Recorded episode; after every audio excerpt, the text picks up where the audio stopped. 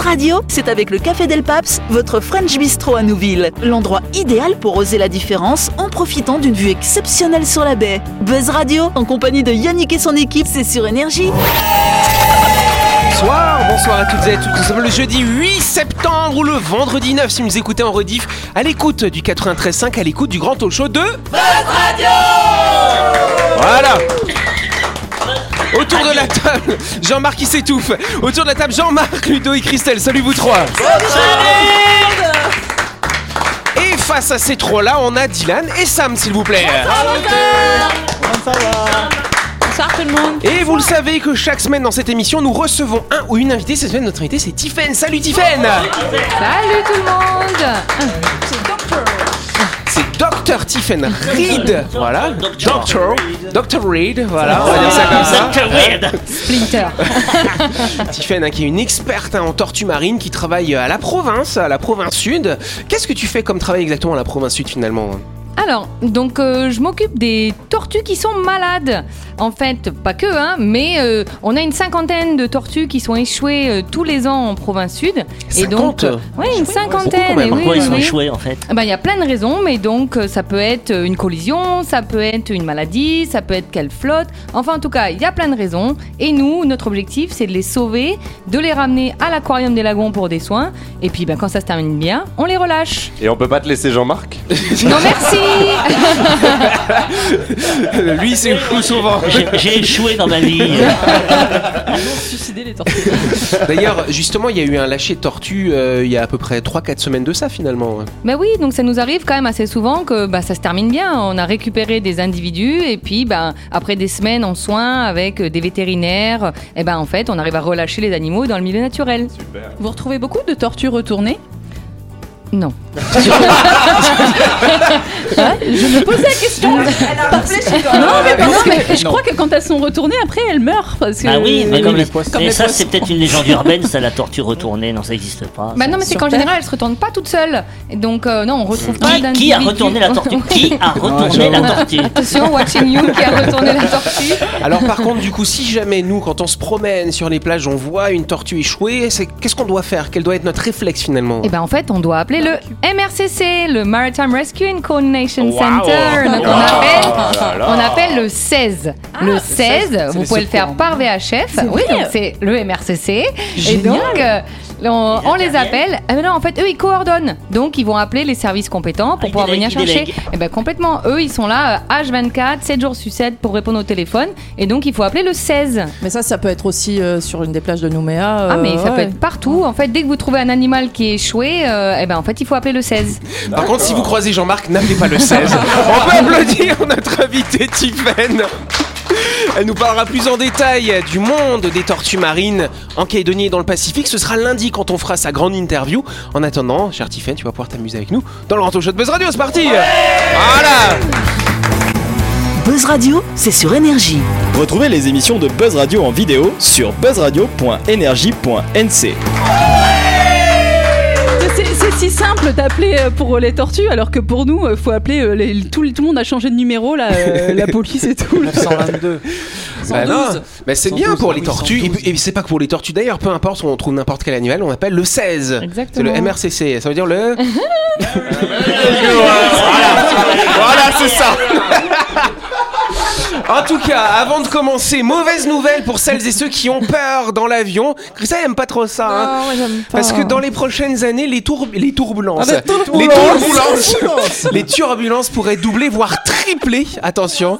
Les turbulences sur le vol Air Tu Tahiti. rigoles, tu rigoles, mais j'ai appris il y a pas longtemps que Aretha Franklin ne voyageait pas, on n'allait pas Elle faire des concerts. en Elle est décédée de toute façon. Parce que oui, mais non, mais elle, non, mais elle supportait pas le- l'avion. Elle Ah, était terrorisée ouais. par l'avion, donc il prenait des bateaux Ah ouais. et ça l'a pénalisée dans, dans ses concerts. et J'espère qu'elle organisait bien sa tournée, tu vois. Ouais, oui, mais On va c'était calculer, hein. Non, mais c'était plus long, c'était plus long en tout cas. Ah bah ouais, certes. Bah, elle peut faire des concerts dans le bateau, comme ça, tu vois. Elle prend des bateaux de croisière. Oui, mais bon, Rentabilité. C'est c'est fou d'avoir peur de l'avion au point soin de pas les prendre, quoi. Eh ouais. Pourquoi il va y avoir plus de turbulences Alors justement parce que bien, bien sûr, réchauffement climatique, et donc il va y avoir notamment de plus en plus de turbulences dites de ciel clair, c'est-à-dire quand vous n'avez pas de nuages, pas de précipitations, le ciel clair mais il fait très chaud, et là ce qui est compliqué c'est que les avions ils peuvent pas les éviter parce qu'ils n'arrivent pas à les détecter. D'habitude on détecte les turbulences, ils ont un radar météo, et on sait quand il y a une masse nuageuse, ce genre de choses, on sait qu'en général, il y a une zone de turbulence. Et là, là, on est un petit peu surpris. Et donc aujourd'hui, ce qu'on nous explique, c'est quand vous avez euh, le voyant ceinture euh, qui s'allume, parce qu'il y a une zone de turbulence, ça dure à peu près 10-15 minutes, la- les zones de turbulence traditionnelles, hein, sur un vol transpacifique, transatlantique, transocéanique. Et d'ici euh, 15, 20, 30 ans, euh, les lumières pourraient s'allumer à peu près pendant 30-40 minutes, ce qui voudrait dire qu'en fait, au final, pendant presque tout le vol, bah, il faudra rester attaché et pas se En- en déplacer. même temps, t'es obligé. Oui, t'es obligé. euh, non, enfin, euh, aujourd'hui, t'es obligé de garder ta ceinture pendant tout le T'es vol. pas obligé, Bah, hein, c'est conseillé. Mais moi, Ah. c'est ce que je fais. Je garde la ceinture tout le long du vol. Ah ouais, et ça m'est ouais. arrivé une fois. L'avion a fait une chute de une cent- plusieurs centaines de mètres. Oui, oui. Plusieurs milliers de Non, kilomètres. non, non, non, non, mais non, non, mais c'est. Non, mais prenez pour un, vous me prenez pour un mytho Ouais. Non, je vous jure que oui. Et l'avion a fait une chute, tout le monde. Alors c'était sympa parce que tous ceux qui n'avaient pas leur ceinture ont été repérés immédiatement. Ah bah oui, là, tu parce qu'ils sont des, on s'est tout, enfin moi je l'avais pas, enfin je l'avais la ceinture, mais on Ouais. s'est tous retrouvés au plafond. Et, et- et heureusement j'ai rattrapé mon fils à temps, mais on n'a pas rigolé là, parce que Oh. même les hôtesses de l'air, quand vous voyez les hôtesses de l'air qui font, qui font la tête, Ah bah ça oui. veut dire que là il y a eu un problème. Quand vous entendez PNC assis attaché, c'est pas très bon signe. Et- et voilà. Elles vont s'attacher, tu sais que ça va être des turbulences de- assez importantes. Et depuis ce jour-là, j'attache la ceinture Ouais. tout le temps. Et t'as vu, même quand tu dors dans l'avion, euh, t'as- tu mets ta couverture, il faut la mettre par-dessus. Oui. Parce que s'il y a des turbulences, ils viennent te réveiller, tu vois. Toi, t'as du mal à t'endormir. Déjà, t'es comme ça dans ton siège. Et là, ils viennent te réveiller, il faut mettre la ceinture. Mais je l'ai en dessous. Voilà. Oui, Ça me fait penser à la série Manifeste sur Netflix. Oui, Oui. j'aime bien cette série, ça. Oui, alors. euh, Personne ne me spoil. Voilà. ah, de toute façon, Alors, l'avion, Jean-Marc, euh, il pourra te spoiler jusqu'à la fin de la saison. Après, il a arrêté. hein. Oui, c'est vrai, j'ai commencé. et, euh, ma femme, elle est allée jusqu'au bout, mais moi non. Donc tu n'appelleras pas sa femme du coup. En tout cas, effectivement, donc sur un vol transatlantique, c'est ce que je vous disais. En général, les turbulences durent, durent 15-20 minutes. Ça pourrait se rallonger et donc on pourrait avoir la ceinture tout le temps. Et donc les turbulences sévères, quand même, si on prend euh, par exemple les États-Unis, euh, on estime que chaque année il y a 65 000 avions euh, qui vont subir des turbulences modérées. Donc c'est-à-dire où là vous avez quand même les hôtesses qui s'attachent et on estime qu'il y en a 5500 qui sont des turbulences sévères. Jean-Marc, il en a fait une fois déjà en tout cas. Ah oui, c'était même, même à la sortie de l'avion, il y avait des chaises roulantes qui attendaient les passagers. Ça alors. oui, parce qu'il y avait, il y avait, non, non, il y a eu Des des, gens blessés, des- des ouais. commotions. Il y a eu des commotions à l'issue Ah ouais. de cette turbulence. Trauma crânien, même le fracture, pilote- ça peut même arriver. le pilote est sorti pour nous, enfin sorti de, la- de son cockpit, hein, pas de l'avion. Il est sorti. Il est passé pour- par le pare-brise, tu sais. il est sorti pour euh, faire un message euh, de nous rassurer. T'imagines l'avion que- qui chute avec le pilote qui passe à côté. Euh, tu sais, Et tu fais coucou. Bon bah très bien, merci. Allez, on continue cette émission en parlant d'un de nos sponsors, MyShop, votre supermarché qui vous permet de faire toutes vos courses de la semaine et qui est situé à Nouville, juste avant la clinique Mania, cher Jean-Marc. Si vous aimez le poisson, vous aimez le poisson Oui. Ah Oui. oui. Il faudra absolument vous rendre chez MyShop ce vendredi 9 septembre. Le fournisseur de produits de la mer, Pescana, vous proposera une dégustation de tasar fumé aux clients du supermarché. Enfin, c'est tasar fumé aux clients du supermarché, c'est pas tasar fumé aux clients du supermarché. hein. et si ça vous plaît, vous pourrez bien entendu en acheter dans le rayon produits de la mer et partager ce délicieux poisson fumé en famille ou entre amis. MyShop, c'est votre supermarché trop choc. Bah, y allez Jean-Marc, hein on, va, on va aller chercher du poisson fumé, on va déguster ça tous Bah, ensemble mais, vendredi. mais ça serait sympa. Mais ouais, on va Attends. faire ça. Donc on n'oubliera pas hein, que MyShop ils sont ouverts du Eh ben, lundi, du au, samedi, au samedi. de 7h à 19h30 De et le 7h à dimanche. 9h30. Et de, de quelle heure le dimanche Le dimanche, de 7h à midi. 12h30, c'est ça. C'est la première question. Non, Ah. je sais plus. La Non, c'est la première. C'est la première. C'est la première, tout à fait. C'est bien, vous savez compter jusqu'à 1. En tout cas, comment un pêcheur brésilien a-t-il survécu pendant 11 jours au milieu de l'océan après le naufrage de son bateau Oui, Sam. C'était quoi comme péché Comment Non, c'était pas. bon, d'autres propositions, oui, Christelle Il a bu son urine. Non, alors c'est pas la question comment il a survécu. euh, non, alors je sais pas ce qu'il a bu d'ailleurs, hein, voilà. Mais c'est comment il a Ah. fait pour, euh, pour pour pas se noyer finalement. Ah, oui. il est resté sur une euh, planche. Non, c'était pas une planche. Du coup, Ah c'est sur non, quoi j'ai entendu, j'ai entendu, c'était sûr. Hein. Son collègue mort gonflé. Non, Ah, quelle horreur. La coque du bateau Non, c'est pas la coque Sur du une bateau. tortue Non, c'est pas sur une tortue non plus. Sur un dauphin Non, Non, ça y est. Vas-y. Sur une glacière. C'est pas une glacière. La glacière, c'est la version sans électricité. C'est quoi la version où il y a Un du courant congélateur. Bonne réponse de Dylan. Sur une porte euh, Ah, avec coup, il avait Rose. de l'eau fraîche. Euh, comment Non, mais le congélateur ouvert, en fait, il Ouais, était dans le congélateur. C'est ça, c'était son petit flottait. radeau, Ça exact. un congélateur. Et bien justement, Oui. quand son bateau a commencé à prendre l'eau, c'était un bateau en bois, hein, ce petit pêcheur brésilien, euh, quand il a vu que son bateau euh, prenait l'eau, il a essayé de regarder ce qui était assez grand et ce qui flottait, et le congélateur flottait, effectivement. Il a ouvert, il s'est mis là-dedans, il a quand même dérivé pendant 11 jours, il a quand même parcouru 450 km entre l'endroit où le bateau, où son bateau a coulé, et l'endroit où il a été retrouvé, par contre là où il a pas eu de bol, c'est que quand il a été retrouvé par des pêcheurs surinamais, hein, du Suriname, voilà. Oui. Ouais, ouais. Donc ils l'ont récupéré, il était bien assoiffé, bien amaigri, bien déshydraté. Ils l'ont récupéré, ils lui ont donné les premiers soins et ensuite ils l'ont emmené en prison parce qu'il n'avait pas de papier. Oh purée Ah, Tu vois le pauvre il, est mort, il naufragé. est mort en prison. il est pas mort en prison. C'est pas de bol quand même. Ah ouais. Donc il est quand même resté 15 jours en tôle, le pauvre. Euh, Au moins, il était nourri, logé. Ouais, c'est vrai, c'est vrai qu'il devait être mieux que dans, que dans, sa, que dans sa glacière, dans son congélateur, Oui. euh, qui n'était pas branché, bien sûr. Et, et pas fermé, j'imagine. Non, euh, ah, peut-être qu'il remarque que s'il y avait trop de Quand il soleil, tu pleuvait, vois. peut-être. il- Ouais, ça lui faisait, tu vois. Ça devait faire un peu effet cercueil quand même. Ouais. Fermé. C'est un peu glauque quand même. T'imagines, t'imagines pendant 11 jours, c'est bah, c'est comme les films, la seule au monde, ce genre de choses. C'est le Ouais. scénario, il est quand même Euh, horrible. Le gars, le gars, quand il voit un congélateur, euh, n'importe quelle circonstance, il se met à pleurer, c'est sûr. Ah bah ouais, c'est sûr. Ah bah justement, non, c'est ce qu'il a dit à la fin. Donc finalement, donc euh, les autorités brésiliennes ont réussi à le faire sortir de prison. Ils ont réussi à prouver, ben non, c'est lui, voilà, c'est pas un clandestin, etc.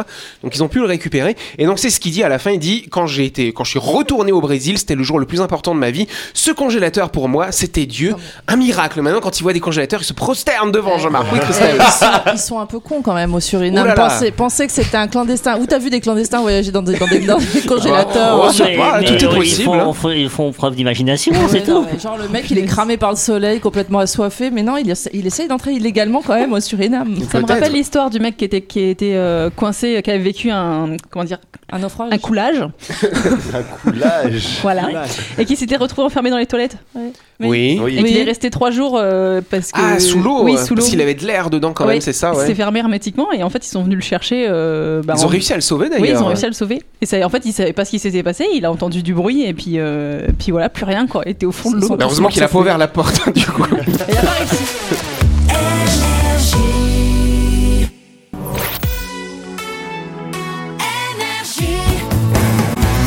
Buzz Radio, en compagnie de Yannick et son équipe, c'est avec le Café Del Paps, votre French Bistro à Nouville. Buzz Radio, c'est sur Énergie. Buzz Radio, deuxième partie en ce jeudi 8 septembre ou ce vendredi 9 bien sûr. Et nous allons tout de suite passer à la deuxième question du jour. La deuxième question. Voilà, c'est ça. Ah, Enfin, voilà, enfin on retrouve notre jingle fait maison. Savez-vous ce qu'est la shrinkflation à votre avis? Souhaits. Euh, ah, alors, c'est pas- ce n'est pas une allergie, hein, Oui. C'est l'inflation du shrink. L'inflation du shrink, c'est-à-dire alors Mais c'est quoi le shrink? C'est une inflation de quelque chose? Non, c'est pas une inflation du Je- tout je d'ailleurs. dirais pas, moi. Alors Jean-Marc il sait, ouais. il m'avait envoyé le sujet. J'ai dit, ah mais je l'avais déjà traité. envoyé en poste générique Voilà. et tu l'avais déjà traité. En Ah. question, voilà, c'est ça. On La vous explique les coulisses. Est-ce que ça a un rapport avec de la nourriture? Euh, ça, n'a- ça a un rapport avec la nourriture, absolument. Ah. Ça a un lien avec la nourriture. C'est ouais. un rapport avec les crevettes. Euh, avec le crevette, euh, ça pourrait avoir un lien avec les crevettes, mais pas, pas, pas forcément que les crevettes, de manière plus Les générale. crustacés. Les crustacés, non, non, non, plein de, plein de Les choses. fruits de mer. Ça peut être le chocolat aussi, euh, les bouteilles d'eau, plein de choses. Est-ce que c'est des gens qui mangent que un aliment en particulier? Hmm, ah, intéressant, mais rien à voir. c'est Ah, ceux qui, qui gardent toute la nourriture pour euh, au cas où il y a un cataclysme. Non, ah, ça, c'est- ça, ça les s'appelle un calédonien, ça.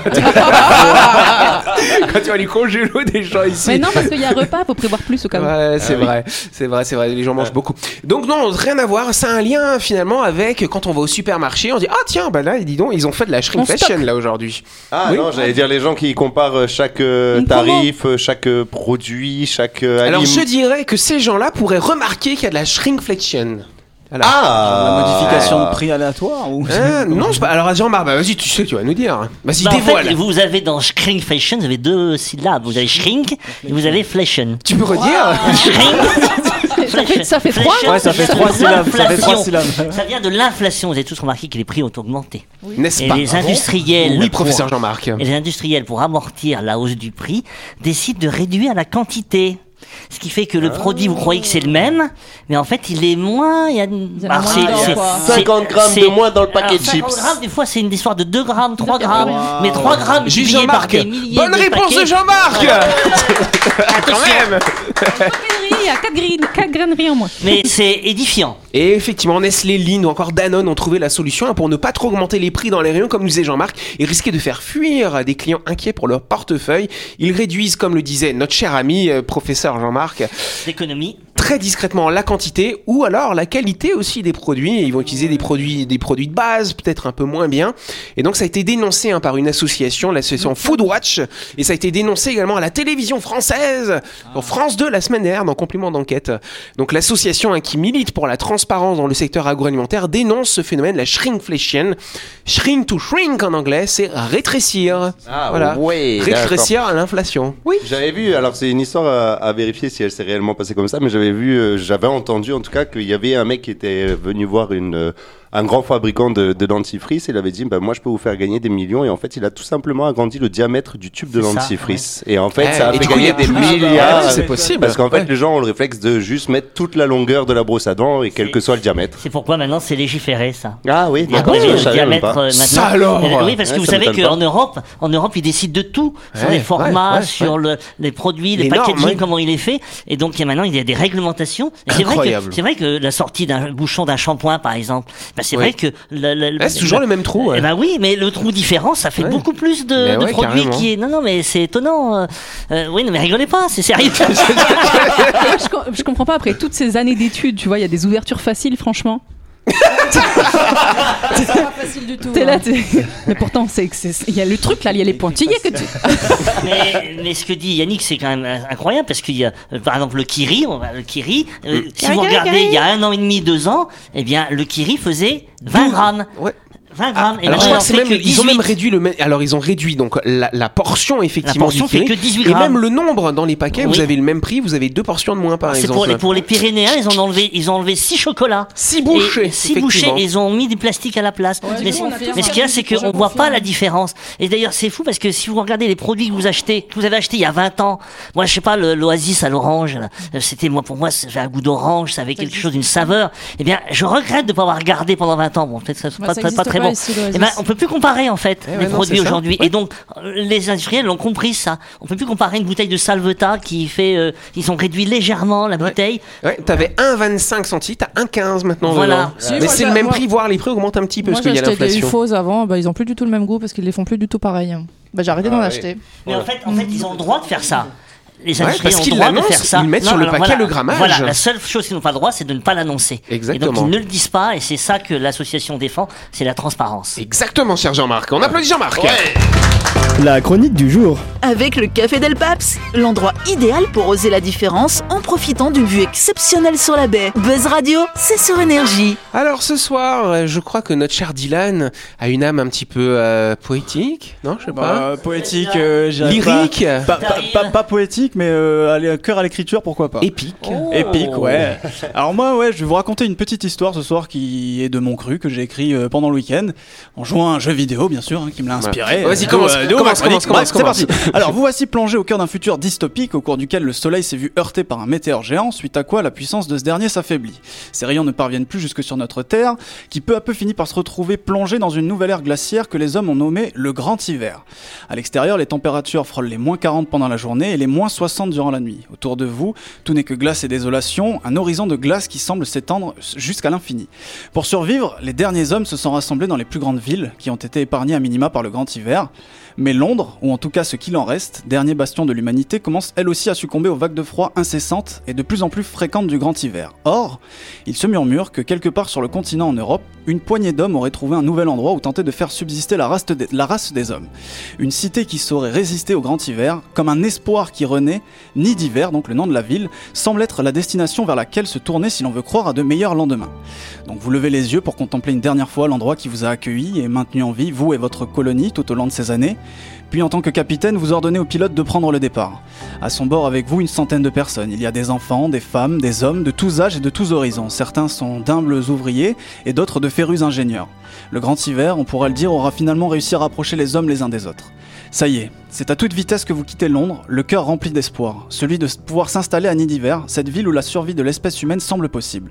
Le voyage, est fro- le voyage est long et le froid omniprésent. Comme un millier de lames, il s'immisce sous vos multiples couches de vêtements, il vous transperce la peau et n'a de cesse de vous rappeler sa présence, si bien que même dormir devient dur et très peu reposant. Car même lorsque vous dormez, votre corps ne s'arrête jamais vraiment de lutter contre le froid insidieux.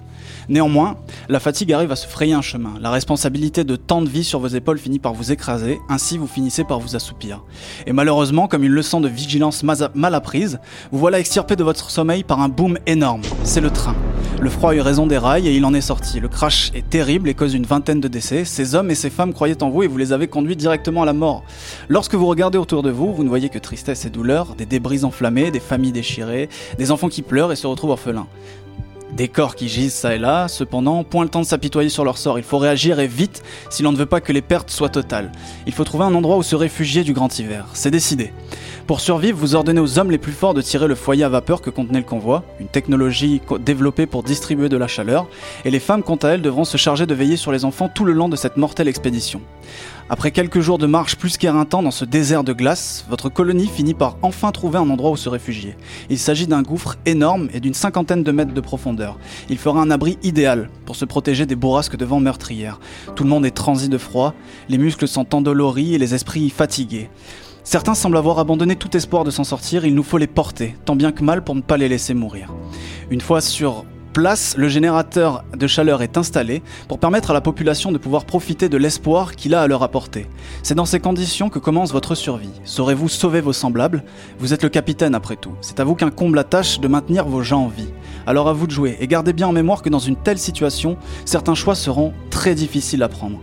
Alors arriverez-vous à gérer le mécontentement et l'espoir de votre peuple? Ou bien laisserez-vous vous laisserez-vous submerger par les agitateurs qui estimeront que vous êtes la cause de tout leur malheur On dirait un jeu vidéo. C'est un jeu vidéo. Ah. C'est un jeu vidéo de survie, donc euh, comme euh, je l'ai expliqué, euh, tu voyages d'un point A à un point B dans un désert de glace, tu t'écroules et ensuite ça devient une petite partie de gestion, euh, créer des logements, créer de- du soin, euh, Donc pouvoir, pouvoir les jamais, nourrir. vous êtes jamais allé arriver à un nid d'hiver alors? Non, mais euh, plus tard dans l'aventure, tu débloques euh, le fait de pouvoir envoyer des, des personnes en expédition et tu arrives jusqu'à Nid d'hiver et écoute, ma foi, peut-être que ça fera l'objet d'une prochaine chronique. Oui, ça me... En, en attendant, avant d'aller à Nid d'hiver, on peut trouver des nids de poules chez nous. c'est vrai, c'est vrai. D'ailleurs, c'est intéressant parce que ça me rappelle, ça me rappelle, je sais pas si vous avez lu ce bouquin de Werber, Le papillon des étoiles, où vous avez en fait un vaisseau spatial qui est lancé. Euh, c'est un, immense tube hein, qui fait plusieurs euh, dizaines de kilomètres de long, qui va tourner sur lui-même pour créer une gravité. Et vous avez des gens qui s'installent là-dedans et qui doivent partir, mais c'est un voyage qui dure plus de 1000 ans. hein. Donc forcément, les gens qui partent, on se doute bien qu'ils ne vont pas arriver à destination. Et finalement, donc au départ, ils ont sélectionné euh, tous les passagers pour se dire bon, ça devrait marcher, etc. Et finalement, bien sûr, il y a tout un tas de péripéties et c'est et c'est un peu le même principe, cette question de bah, un petit groupe qui doit survivre finalement et forcément, ça se passe pas comme prévu. Voilà. Exact. Très très beau livre, euh, il y a pas, pas beaucoup de pages, peut-être 150, 200 pages. Très beau livre de Werber que je vous conseille en tout cas, chers amis. En tout cas, c'est la fin de cette émission. Merci à Dylan pour ce sujet, pour cette chronique. N'oubliez pas que Buzz Radio, c'est tous les soirs 18h30 sur l'antenne d'énergie. Nous sommes rediffusés bien sûr le lendemain à midi. On applaudit bien sûr notre invité, hein, Tiffen. Elle commence à prendre goût à être avec nous, hein, vous avez vu Voilà. Nous, c'est pas à petite dose, c'est à haute dose qu'il nous faut pour nous apprécier. Voilà. Et en tout cas, on se retrouve demain soir pour une nouvelle émission. Merci, bonne soirée. Bye bye. À demain.